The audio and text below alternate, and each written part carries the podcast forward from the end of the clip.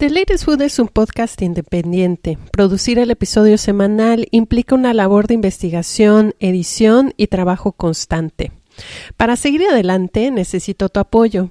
Te invito a que hagas una donación hoy y que formes parte de la increíble red de amigos de este proyecto. Ten por seguro que tu contribución hará toda la diferencia. Ever catch yourself eating the same flavorless dinner three days in a row? Dreaming of something better? Well, HelloFresh is your guilt-free dream come true, baby. It's me, Gigi Palmer. Let's wake up those taste buds with hot, juicy pecan-crusted chicken or garlic butter shrimp scampi. Mm. Hello Fresh. Stop dreaming of all the delicious possibilities and dig in at HelloFresh.com. Let's get this dinner party started.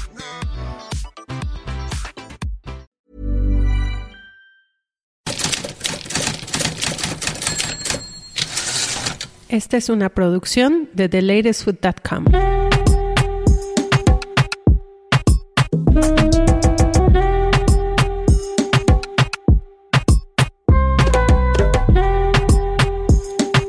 Bienvenidos al episodio 3 de The Latest Food. Soy Natalia de la Rosa y esta conversación se la dedicamos a uno de los ingredientes mesoamericanos que ha conquistado el mundo. Sí, el chocolate. Para platicar del tema, invité a los fundadores de La Rifa, una chocolatería que trabaja el cacao desde la semilla.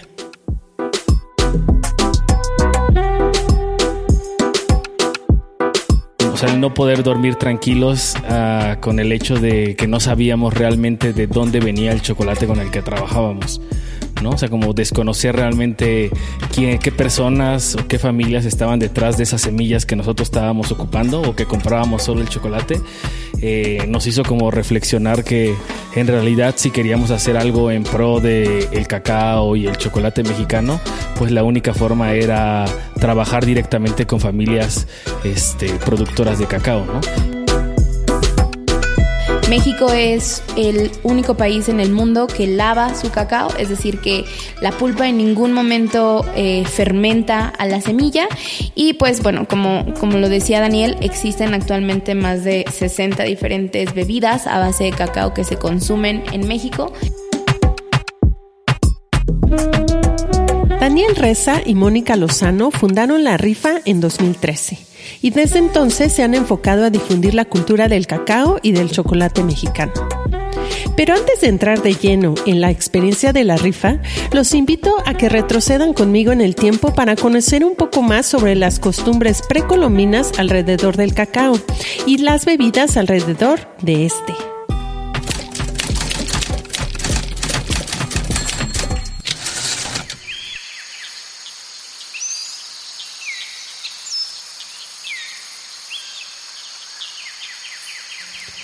Sabemos que el cacao era uno de los alimentos más preciados de los pueblos mesoamericanos y era consumido de distintas maneras. En primer lugar, la mazorca del cacao se degustaba como cualquier otra fruta y se podían comer los granos ya sea verdes o secos. Una costumbre culinaria de los aztecas era moler el cacao con maíz para obtener un polvo llamado cacahuapinoli. Se tiene registro que el uso gastronómico más importante del cacao era la preparación de una bebida fría y amarga que se obtenía al moler los granos de cacao y mezclarlos con diferentes ingredientes para luego disolverlos en agua. Nos suena un poco familiar, ¿no? Entre algunos de los ingredientes que se empleaban para preparar esta riquísima bebida están las hierbas aromáticas, los frutos y las flores. La miel era el principal endulzante y la vainilla servía para aromatizar toda la preparación. Finalmente, el achiote se utilizaba como colorante. Con la llegada de los españoles, se comenzó a experimentar con las diferentes bebidas con base en cacao. En el siglo XVI fue un periodo de cambios, pues los ingredientes autóctonos incorporaron aquellos provenientes de Europa, como pimienta, canela, anís, ajonjolí, almendras, avellanas y azúcar. Fue también a mediados de este siglo que la palabra chocolate, proveniente de náhuatl chocoatl y que anteriormente se utilizaba para nombrar las bebidas preparadas con maíz, se comenzó a utilizar para designar a la bebida caliente hecha con cacao.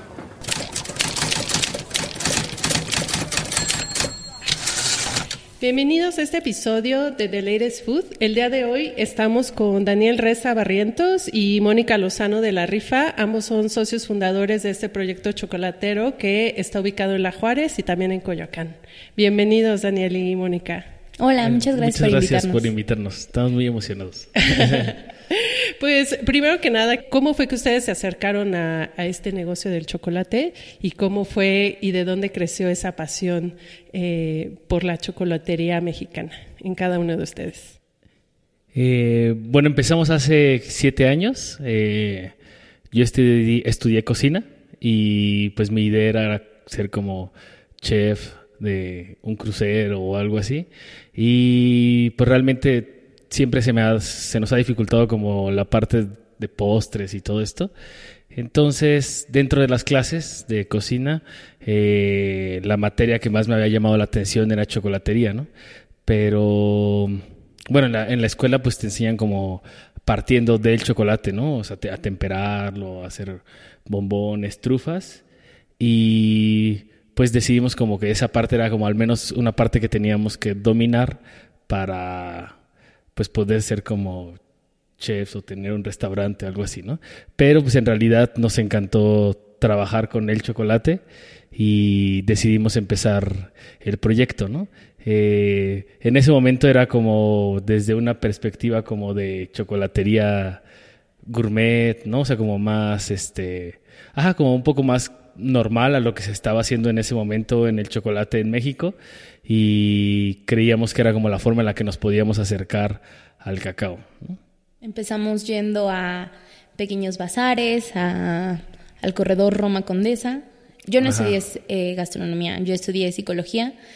Eh, y mi enfoque era un poquito más social, ¿no? Eh, Daniel y yo empezamos a salir y más bien esto era como para mí un proyecto en segundo plano de alguna manera creo que siempre me ha interesado como poder encontrar eh, diferentes contextos y entender como diferentes ambientes sociales.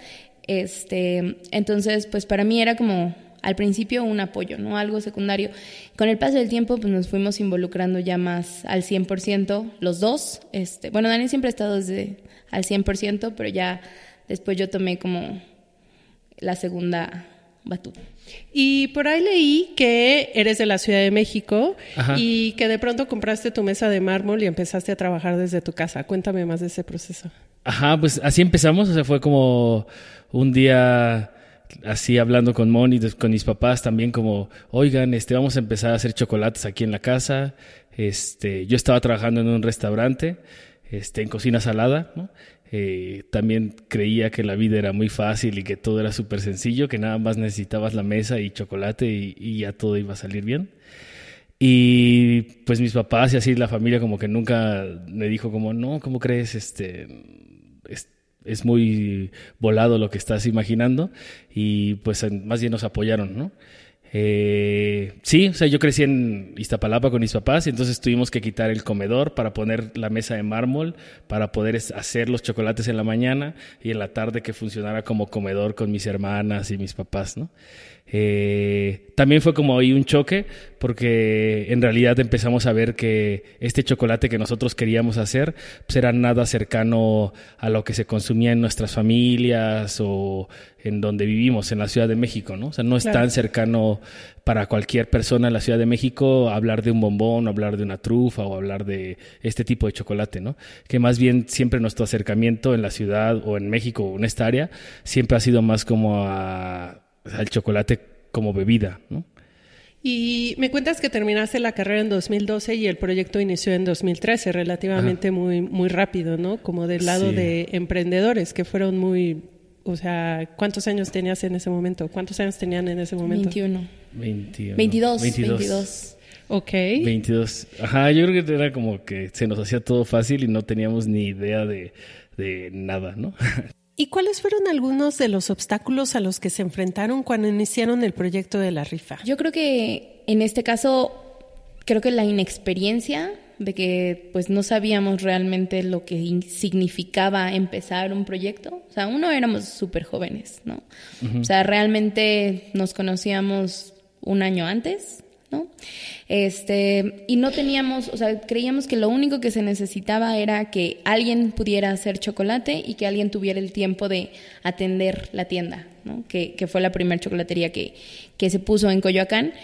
Eh, pero realmente de repente nos dimos cuenta de que no, no había un manual que dijera como, ok, ya tienes una mesa de mármol, ya puedes hacer bombones, venga, ¿qué sigue? ¿No? Y creo que en este ir y venir de buscar lugares a donde nos conocieran, buscar gente que le interesara comprar bombones de chocolate, pues creo que eso fue como descubrir que nos faltaba un mundo de cosas por hacer que no teníamos ni idea, ¿no? que nos habíamos aventado al ruedo sin, sin pensar, sin planear muchísimas cosas que de repente se, se vinieron a nuestras realidades. Entonces creo que pues eso ha sido como el mayor reto, o sea, creo que empezar y no saber muchísimo de muchas cosas que desconocíamos, creo que ha sido como algo que cambió nuestra, nuestro panorama.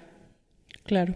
¿Y cuál fue el punto de inflexión en el que ustedes eh, decidieron eh, transformar esa visión de la chocolatería europea, ¿no? de los bombones y las trufas y todo eso, a lo que ahora los productos que son de la rifa?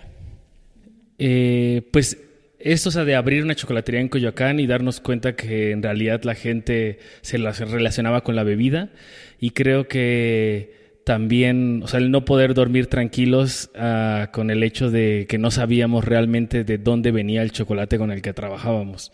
¿no? O sea, como desconocer realmente qué, qué, personas o qué familias estaban detrás de esas semillas que nosotros estábamos ocupando o que comprábamos solo el chocolate, eh, nos hizo como reflexionar que en realidad si queríamos hacer algo en pro de el cacao y el chocolate mexicano, pues la única forma era trabajar directamente con familias este, productoras de cacao, ¿no? Y en ese momento, o sea, siempre decimos que en ese momento cuando ya no podíamos dormir de que en realidad desconocías todo esto, eh, se abrió una puerta de un mundo que no nos imaginábamos, ¿no? O sea, desconocíamos hasta el hecho de qué estados eran los mayores productores de cacao, qué tiene que pasar para que una planta de cacao, el proceso post cosecha y después aumentarle como que en ese momento desconocíamos todo el proceso de lo que se tiene que hacer este, para transformar la semilla en chocolate. ¿no? Eh, Háblanos de ese proceso, de cómo fue que ustedes encontraron a todos los productores que tengo entendido que son de Tabasco, Chiapas y Oaxaca, ¿no? De la zona del Soconusco en Chiapas, en Chinantla en Oaxaca y Cunduancán en Tabasco. ¿Cómo fue que llegaron a estos productores y a las familias con las que trabajan ahora?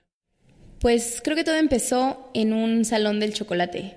Nos fuimos al World Trade Center, pusimos un stand y ahí conocimos a nuestros amigos de Drupa. Ah, ellos tienen un museo interactivo de chocolate en Tabasco y ellos nos invitaron algún día a conocer una plantación. Nosotros no conocíamos una plantación de cacao, entonces, pues esta curiosidad y este interés y también un poquito la inexperiencia de lo que nos estábamos cuestionando en ese momento, pues fue como idóneo para que pudiéramos empezar a adentrarnos en, o sea, dar un paso atrás para entender todo el proceso de la semilla, ¿no? Entonces empezamos a ir un poco a las plantaciones, a Tabasco, conocimos ya a un par de productores de cacao y empezamos a entablar como una relación de amistad con ellos, ¿no? O sea, creo que empezar a desarrollar una relación de confianza, creo que ha sido como una parte fundamental que creo que es muy, muy rescatable.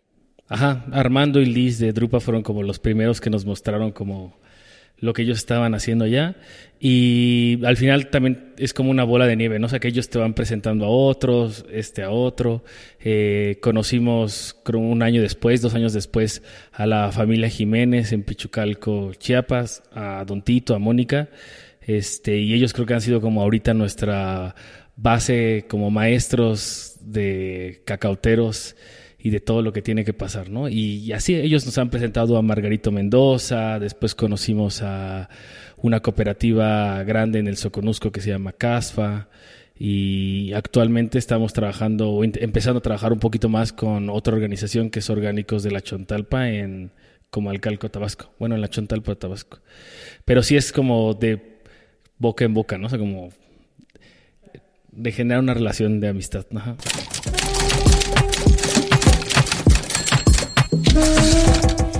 Hemos estado platicando con Mónica y Daniel, los creadores de la chocolatería artesanal La Rifa, sobre los inicios de este emocionante proyecto que emprendieron con tan solo 22 años de edad y cómo han trabajado poco a poco en formar relaciones con los productores de cacao en los estados de Tabasco, Chiapas y Oaxaca.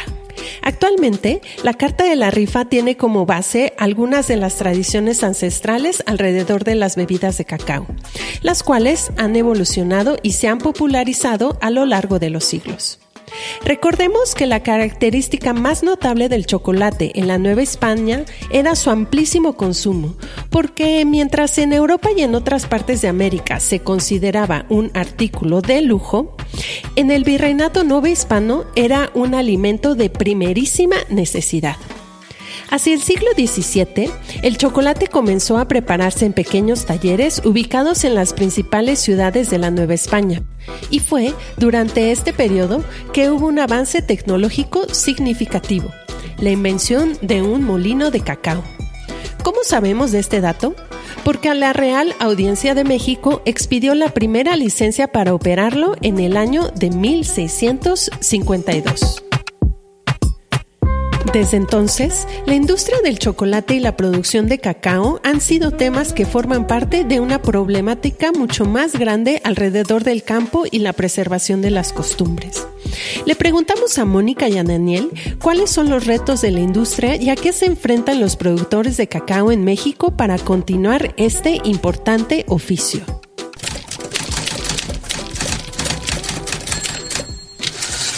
El cacao es una semilla endémica, ¿no? De esta región, de Mesoamérica. Si bien a lo mejor no es una semilla que se originó aquí, que pudo haberse originado en el Amazonas, o sea, esta región que habitamos, pues es donde varias civilizaciones hace miles de años comenzaron a consumirla en forma de bebida, ¿no? Eh, seguro muchos han escuchado hablar del tejate, tascalate, pozol, este, popo, chocolatatole, todas estas bebidas de cacao tradicionales, ¿no? Entonces, esto también hace como que el cacao en México o el cacao mexicano sea como una excepción en el mundo, eh, porque la demanda de consumo de cacao en México este, es muchísima y choca un poco pues con la visión actual del campo, ¿no? Eh, tanto grandes industrias como hasta el mismo gobierno, este, pues incentiva más como una visión hacia el campo como de industria, ¿no? O sea, como de producción. En cambio, este, pues las plantaciones de cacao, más que pensar en producciones a volumen, este, son producciones de cacao en sistemas agroforestales que mantienen un equilibrio con la tierra y son reflejo de conocimiento de familias de por más de 5.000 años. Entonces, como dos visiones completamente diferentes.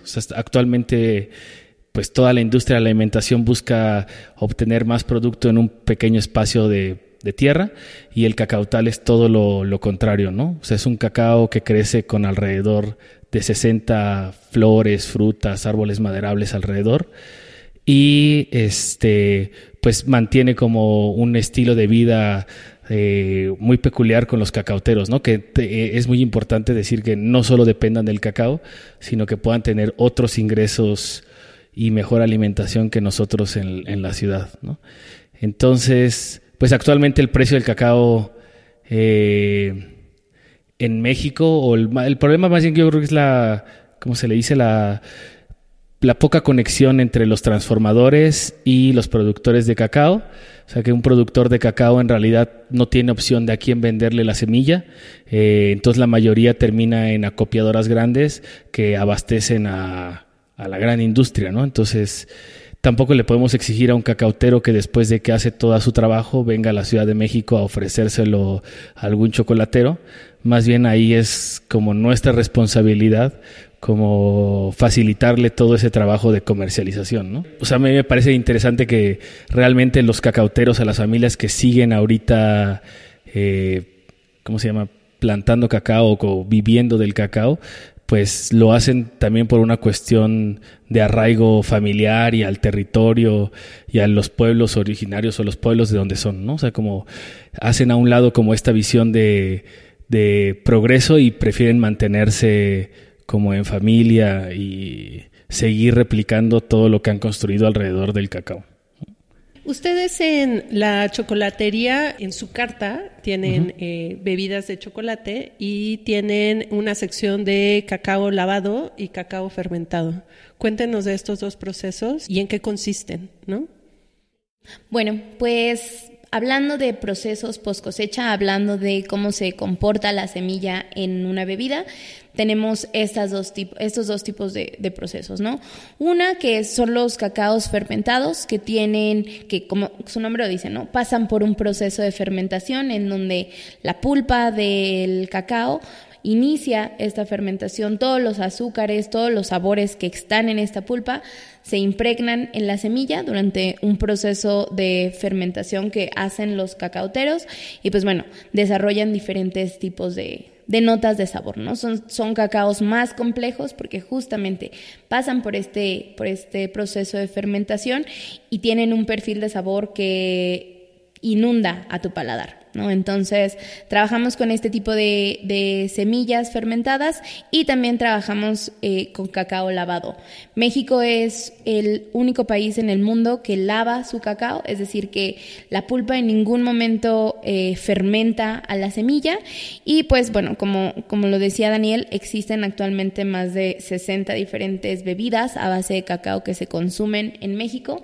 Y estas se mezclan con diferentes eh, semillas, maíz, chile, achiote, para crear todas estas eh, bebidas tradicionales y que de alguna manera necesitan esta base plana para poder combinarse con, con los otros ingredientes, ¿no? Entonces tenemos estos sabores como más complejos, más intensos, más cítricos, que, que, son los cacaos fermentados, y por el otro lado tenemos sabores más tradicionales, ¿no? Más un sabor a lo que estamos acostumbrados cuando era el cumpleaños de tu tía y tu abuelita te preguntaba si querías chocolate con agua, ¿no? O sea, como estos sabores ahumados, estos sabores más este, oscuros, que, que van bien con, con diferentes chile, maíz, canela. Canela, exactamente. Ajá. Ah, o sea, como el sol era como redondeando, intentar ofrecerle a la gente como un sabor tradicional, ¿no? O sea, como del, como dice Moni, lo, el sabor que reconocemos como buen chocolate en México y el chocolate hecho con cacaos fermentados que a, nuestro paladar como mexicanos nos parecen un poco extraños, ¿no? Aunque el cacao fermentado es lo que más se procesa en el mundo y o sea, poder ofertar estas dos como variantes. Y Daniel, hace ratito mencionaste una frase, trabajar el cacao desde la semilla. ¿no? O sea, ¿a qué te refieres o a qué se refieren con este, este proceso para los que no sepan qué es todo lo que conlleva? Eh, son varios meses de trabajo, ¿no? Como bien dices, el, árbol de cacao es, un árbol donde todo el tiempo, todo el año da cacao, aunque hay dos picos de cosecha. Eh, uno es mayo, junio y el otro es octubre, noviembre, diciembre. Y estas frutas pues tardan en crecer alrededor unos cuatro a cinco meses una vez que la fruta que parece como una papaya, este, es como una fruta rara, ¿no? Que es poca, no es muy común encontrarla en la ciudad. Eh, los cacauteros cortan esta fruta, ¿no? Es una fruta que aunque esté madura nunca se va a caer del árbol. Entonces la cortan, abren y por dentro parece como una mazorca de lote. Las semillas están envueltas por la pulpa que comentaba Moni, que es como... Ajá, como la pulpa de la guanábana, un poquito más dura. Ajá, Algodonosa, ¿no? Y acidita, ajá. Entonces, eh, ahí los productores de cacao tienen eh, dos opciones. Uno es fermentarlo, que lo introducen en cajas de madera este, por seis días, cinco días, dependiendo el clima y un montón de factores que influyen desde qué tanta pulpa tenía el cacao, qué tanto calor está haciendo, de cuánto cacao tienen, ¿no? Y después lo secan, ¿no? Para parar la fermentación. La otra opción que tienen es, como contaba Moni, es desprender la pulpa con agua y secarlo. Eh, una vez que está seco, eh, lo estoy contando muy rápido, así suena muy fácil, pero es así hay un montón de detalles en cada paso. Eh, una vez que está seco, pues la, lista, la semilla está lista para ser transportada a otras zonas para, para transformarla en cacao. ¿no? Eh, se vuelve una semilla ya más seca, que es fácil de transportar y que te va a aguantar algunos meses con una buena calidad. Eh, a partir de ahí, eh, lo que nosotros hacemos, en especial en la rifa, este, o lo que se hace para hacer el chocolate es seleccionar, se hace una selección de, de identificar si es lavado, fermentado, qué calidad viene el cacao, que el lote venga a lo mejor las semillas parejas, ¿no? o sea, que el tamaño de las semillas sea lo más homogéneo. Este, y después de esto viene el tostado. Eh, en el tostado es donde se desprenden todos los sabores del, del chocolate, del cacao, eh, donde es ayuda a que también se desprenda un poco la cascarilla, que es como, como describía, la piel que cubre el cacao, a la semilla de cacao, eh, que mantiene inocua la semilla durante todo su camino. En ese momento ya empieza a oler el taller a chocolate, ¿no? Eh, después de esto viene la parte creo que menos divertida, que es quitar la cascarilla, eh, que hay muchas formas de hacerlo, desde a mano o con viento o con máquinas caseras, ¿no? Pero es importante quitar la, la cascarilla, ya que esta cascarilla pues protegió a la semilla durante todo el camino y donde está todo el sabor es lo que está dentro, ¿no? Eh, aquí, a partir de aquí, tenemos lo que todos conocemos como nips de cacao o trocitos de cacao, que es esto que mucha gente le agrega al cereal o a las frutas, la ensalada. Y a partir de ahí que tenemos el nip, viene lo que es la molienda. Para, tenemos dos opciones. Eh, uno es moler en un molino tradicional, ¿no? Este, o un metate, ¿no? O sea, seguro lo han visto, o este molino rojo que es muy común ver en, en el, pues afuera de la, para moler maíz y un montón de cosas. Y ahí lo que buscamos es que pues las partículas del cacao sean más pequeñas para que uno lo pueda disolver en agua o leche o comerlo a mordidas, ¿no? Eh, esa es una opción. Y ahí le puedes agregar azúcar, canela, lo que se te ocurra, chile, pimienta, eh, un montón de cosas. Y la otra opción que tenemos es el otro tipo de chocolate que hacemos. Eh, es un chocolate donde las partículas ya son más pequeñas y se puede comer a mordidas, ¿no? Es como la, en nuestro caso es la única diferencia, ¿no? Como el tamaño de las partículas. Este chocolate se muele en una máquina especial por 48 horas. Esto hace que las partículas sean tan pequeñas que en tu boca se disuelva entonces como una forma en la que vas a poder percibir más sabores en tu boca, ¿no? O sea, como va a ser como va a inundar toda tu boca de sabor. Eh, y después de esto, pues vendría como temperarlo y moldearlo, ¿no? Que es eh, como el proceso de una barra tradicional de chocolate que la, como la conocemos, ¿no? Ajá.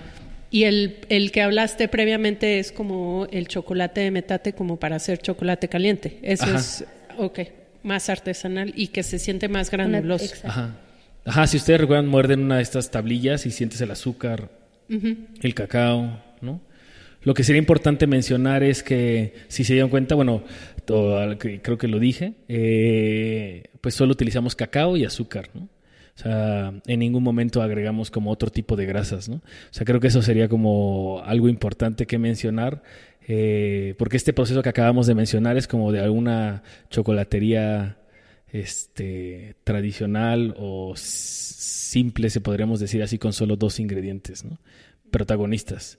Eh, en cambio, o sea, la mayoría de los chocolates que podemos obtener actualmente en la ciudad, en supermercados y esto, eh, ustedes pueden ver los ingredientes y no solo va a haber cacao y azúcar, ¿no? sino va a haber un montón de grasas que no son de origen natural del cacao. Eh, entonces creo que ahí es como una pequeña gran diferencia, ¿no? Abismal. Empezaron en 2013 en Coyoacán. ¿Y en qué año abrieron en La Juárez? Hace dos años y medio. 2017. ¿Cómo ustedes experimentaron este crecimiento de un lugar pequeño a ya manejar una operación de dos lugares? Y en Juárez lo que personalmente lo que a mí me gusta es que pueden la gente puede ver el taller y todo lo que están haciendo y cómo están trabajando el chocolate.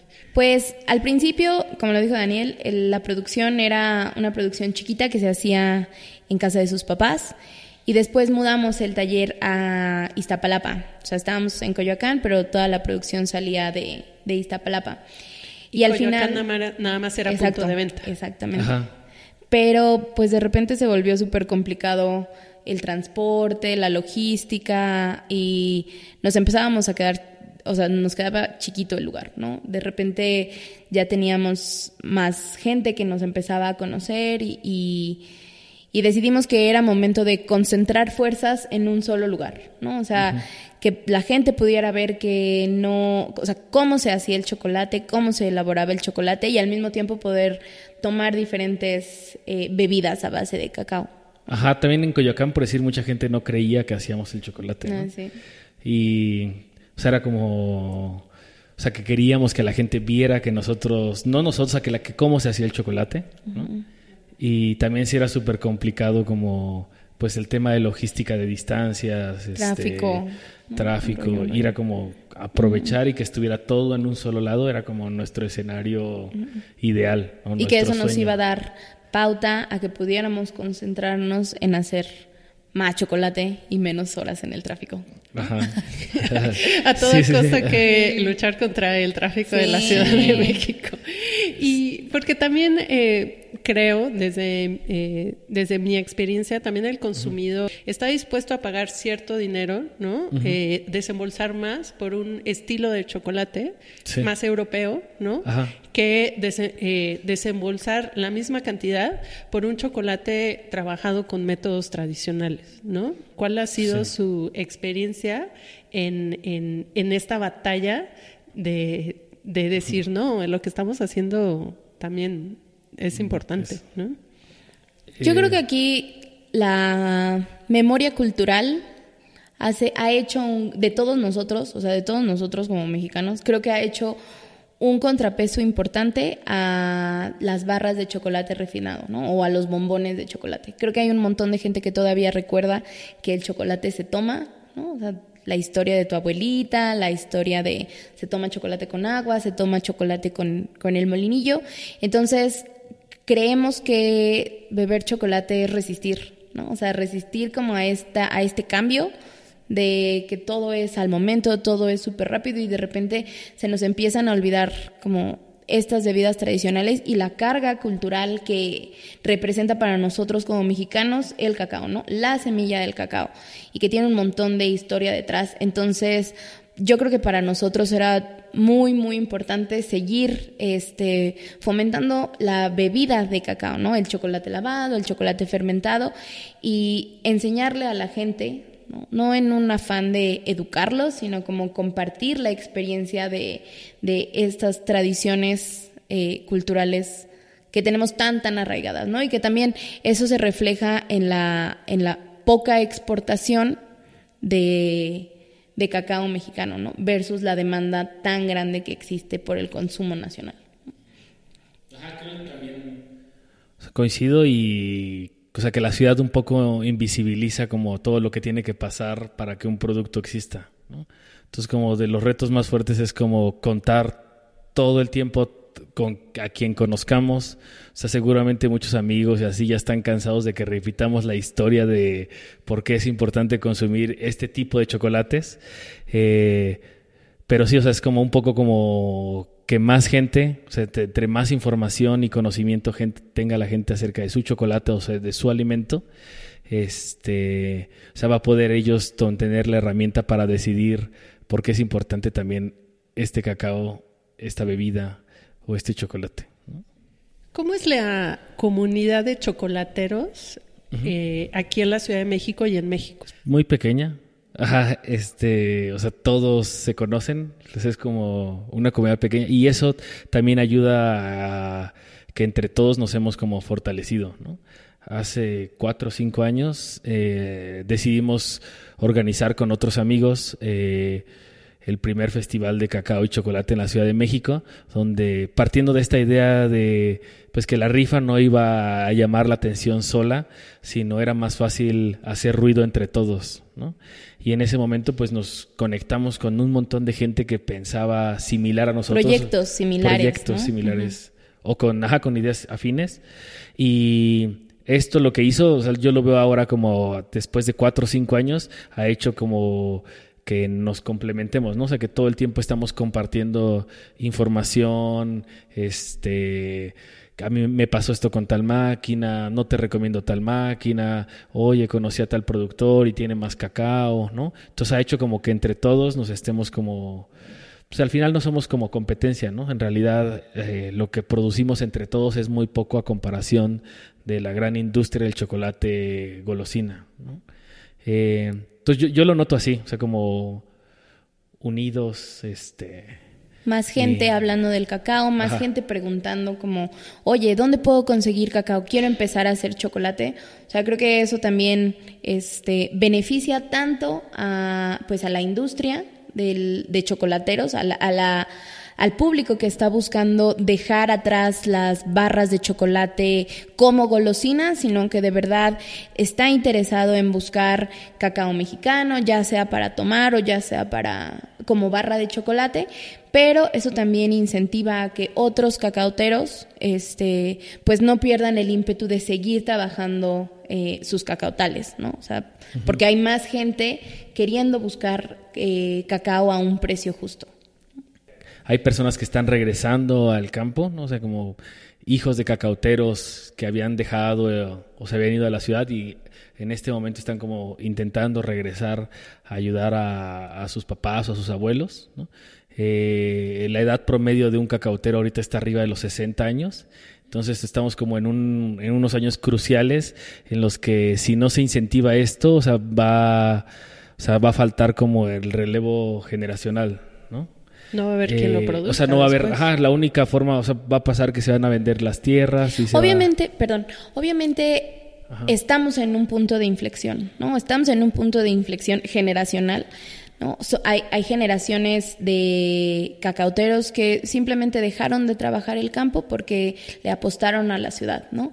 Pero ahora sí, vuelvo a lo mismo, si seguimos haciendo ruido acerca del campo, acerca del cacao mexicano, tal vez alguien le entre la espinita de decir, y ha pasado, ¿no? O sea, ya ha pasado. hay ejemplos fehacientes eh, de generaciones nuevas interesadas no por un tema económico, sino tal vez más por un tema de arraigo cultural y arraigo familiar, de decir, bueno, a ver, estas tierras estuvieron en mi familia por cuántos años y son tierras fértiles, ¿no? Se da cacao, se dan frutas, se dan árboles maderables, quiero regresar a esto, ¿no? Al final del día uno siempre está buscando como sus raíces, ¿no? Regresar a, a donde uno es y, creo que todos estamos como en esta búsqueda de hacia dónde quiero ir y creo que es importante también reconocer que ya hay personas como tratando de regresar a, estos orígenes del cacao tal. O sea, las personas que están están muy emocionadas, o como y como dices también eh, o sea, nos ha tocado que hay cacauteros que nunca habían vendido su cacao directamente a un transformador, o sea, toda su vida lo habían vendido a la copiadora. Entonces también es un poco como dices al principio escépticos de, ¿será que estos chavos sí quieren comprar cacao o solo están llegando así de... Estafar. A, estafar o algo así, ¿no? Eh, pero sí, o sea, se está haciendo como lo posible porque más gente regrese o, o, decidan continuar, ¿no? Porque lo que pasa es que la mayoría o sea, si tú pones como una cámara desde arriba en, en Comalcalco, en Estoacán o en Pichucalco, eh, todas las zonas, las únicas zonas donde se ven árboles son los cacautales, ¿no? Entonces todas las otras están rodeados de ganadería, monocultivos, este, todo el mundo está vendiendo sus tierras. Pozos petroleros. Ajá, pozos petroleros, ¿no? Entonces, uh, o sea, es también una forma como o sea, que es necesaria, ¿no? O sea, que a crear todas las posibilidades o el escenario indicado para que estas personas puedan continuar su estilo de vida. y cuéntame más de el Festival del Cacao. Este, este año en 2020, eh, ¿cuándo es? ¿Cuándo, ¿Dónde lo van a hacer? Eh, nosotros decidimos hacernos a un lado de la organización del festival desde hace un año, pero siguen con, o sea, compañeros siguen con la organización del festival. O sea, ustedes lo crearon, pero ya se hicieron al lado. Ajá, dejamos que continuara. O sea, creímos eh, un poco con la idea que ahorita tenemos este año es, eh, pues, hacer enfocarnos en la parte menos visible, ¿no? que es asesoramiento desde nutrición de suelos hasta procesos post cosecha con los cacauteros. O sea, que es la parte como que a lo mejor no es tan visible, pero que es lo que va a sustentar después toda la pequeña industria de chocolate artesanal en México.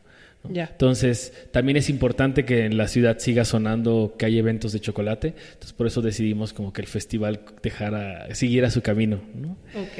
Este, Pero vayan. Pero vayan. Visiten el festival, búsquenlo. ¿Cuándo va a Es ser? en mayo, creo, la primera semana de mayo, y el festival es Cacao para Todos. ¿Y es aquí en la Ciudad de México? Es aquí en la Ciudad de México. ¿Y lo pueden buscar en, en cacao para todos? Cacao para Todos. punto com? En O en Facebook. Facebook. En Facebook, sí. En Ok. Facebook e Instagram. Ok, perfecto. Y por último, aquí tenemos unas barras de chocolate que ustedes trajeron muy bonitas eh, de la rifa. Esta es, se llama Jaguar 70% blanco. Blanco Jaguar, ajá. Ajá. Esta es, una edición es- de Shake es- Shack. Ajá, ajá. Ah, hacen colaboraciones con. Sí. Cuéntame de estas barras y de este que trajiste chocolate semi amargo. Cuéntame de estos Eh, productos. trajimos cuatro barras de chocolate para comer a mordidas. Ajá. Y pues las cuatro son 70% cacao, 30% azúcar. Eh, la idea es que la gente vea que no solo el porcentaje de cacao es importante, sino que el sabor que van a encontrar en cada barra ah, les está hablando acerca de dónde creció el cacao, del proceso post cosecha, de cómo se tostó, ¿no? O sea, como de todo lo que tuvo que pasar atrás para que llegara. ¿no? Y un poquito ampliar como esta nuestro paladar chocolatero, ¿sabes? O sea, romper la idea que la industria ha puesto en nuestras cabezas de que todo el chocolate sabe a lo mismo. Solo hay chocolate amargo, chocolate de leche y chocolate blanco. Cuando en realidad hay un montón de sabores que aparecen en, en el cacao gracias a, la importancia de estos sistemas agroforestales, ¿no? Cada elemento que coexiste en este ecosistema le va a dar una nota de sabor muy particular a, a la variedad de cacao de la que estemos hablando, ¿no? Entonces creo que eso está bien padre, ¿no? O sea, creo que poder tener un reflejo de la importancia de la biodiversidad, no nada más en México, sino en cualquier lugar en donde existan este tipo de, de- de sistemas agroforestales, pues es para mí creo que una de las cosas más interesantes que nos ha tocado ver en el cacao. Y, Una, ah, nada más, y pues es- felicidades, aquí estoy viendo que en 2018 ganaron la medalla de plata en el International Chocolate Awards Américas, en, Sí. la, en la región de las Américas, ¿no? Ajá. Cuéntame de esta barra. Eh, esa barra es de un cacao nativo que crece en Ostoacán. Eh, conocimos a Margarito hace dos, tres años. Y es una almendra blanca, por eso le- se llama blanco jaguar. Eh, no es que sea chocolate blanco, solo que es un cacao acriollado eh, que tiene mayor cantidad de manteca de cacao y por esto va a tener mayor sabor y va a tener como un color como chocolate de leche. Y pues dentro de todo este viaje de intentar que la gente voltee a ver al chocolate mexicano, hace cuatro años también decidimos empezar a concursar en los International Chocolate Awards, porque no solo pasa en el chocolate, sino pasa en muchos productos que los mexicanos creen que no es bueno, este, hasta que es reconocido afuera. Claro. ¿no? Eh, Que este entonces- se lleva a cabo en Francia, ¿no? eh, lo hacen, lo van haciendo como en diferentes partes. Ajá. Este, se junta como un grupo de jueces a probar chocolates a ciegas. ¿no? Eh, y también un poco con la idea de, pues nunca habíamos probado nosotros antes de todo esto, no habíamos probado chocolates hechos con cacaos en específico, con regiones en específico, entonces tampoco teníamos como un panorama eh, si estábamos haciéndolo bien, si a esto tenía que saber, ¿no? O, como, un, como un panorama amplio del chocolate a nivel mundial. Y decidimos empezar a participar, obviamente el primer año no ganamos nada, ¿no? Y así, el siguiente año un cacao uranga y blanco marfil, este, también tuvieron medalla y pues la idea es que la gente voltee a ver como que no es necesario que sea un chocolate europeo o de otras partes que, que esté bien hecho, ¿no? Y también un poco incentivar a los productores, o sea, con Margarito cuando se enteró que ganábamos la medalla, todo también es un poco como de motivación para, para todos, ¿no? Hasta para nosotros mismos como de decir, bueno, no estamos tan perdidos, ¿no? Que también es, es una medalla tanto para los que procesan, como Ajá. ustedes, como para el que produce, ¿no? Sí, o sea, sí. desde la tierra, el cuidado de la semilla, del árbol y todo eso, ¿no? Sí, sí, sí. siempre les decimos que al final el 80% del sabor de una barra está relacionado con la variedad de cacao, Y el la lugar de donde plantación y el proceso post cosecha. ¿no? O sea, es algo que se hace, que hacen los cacauteros y que en realidad son los menos visibles. ¿no? Claro. Pues muchas felicidades, eh. Mónica y Daniel, por este proyecto tan bonito de la rifa. Eh, vayan a la rifa. Eh, la rifa Juárez está en dónde? Dinamarca 47. Y Colonia en Juárez. Coyoacán. Allende número 45. Perfecto. Y hacen talleres y degustaciones también, ¿no? Sí, si nos escriben ahí en Instagram o Facebook, este, hacemos desde Talleres de talleres, degustaciones, este, chocolates para boda o no sé. no, o sea, Un como todo, posibilidades. si quieren también si van a la chocolatería y dicen que escucharon el podcast, podemos pasarlos al taller y que un, ponen un perfecto. poco de chocolate Sí. directo de las máquinas. Ay, perfectísimo. Eso me encanta. Y pues felicidades, dos mexicanos súper jóvenes. Gracias. Súper jóvenes saliendo de la universidad, luego luego se fueron a emprender en un proyecto chocolatero que ha prosperado y qué bueno, me da muchísimo gusto. Eh, Gracias. No, gracias por invitarnos. esperamos, Cuando te quieran, esperamos. cuando quieras. Muchísimas gracias por escuchar este episodio y por supuesto gracias a Mónica Lozano y Daniel Reza por compartir con nosotros su experiencia con la rifa. Visítenlos en su taller de chocolatería ubicado en la colonia Juárez y también sigan sus historias en redes sociales a través de arroba la rifa chocolatería. Y cuéntame, ¿qué te pareció este episodio y qué tipo de historias te gustaría escuchar en este podcast? Quiero escucharte. Puedes escribirme a nat.deleresfood.com. Y por supuesto, no te olvides de suscribirte al podcast en tu plataforma de audio preferida y síguenos en redes sociales arroba deleresfood y en web www.deleresfood.com. Hasta la próxima.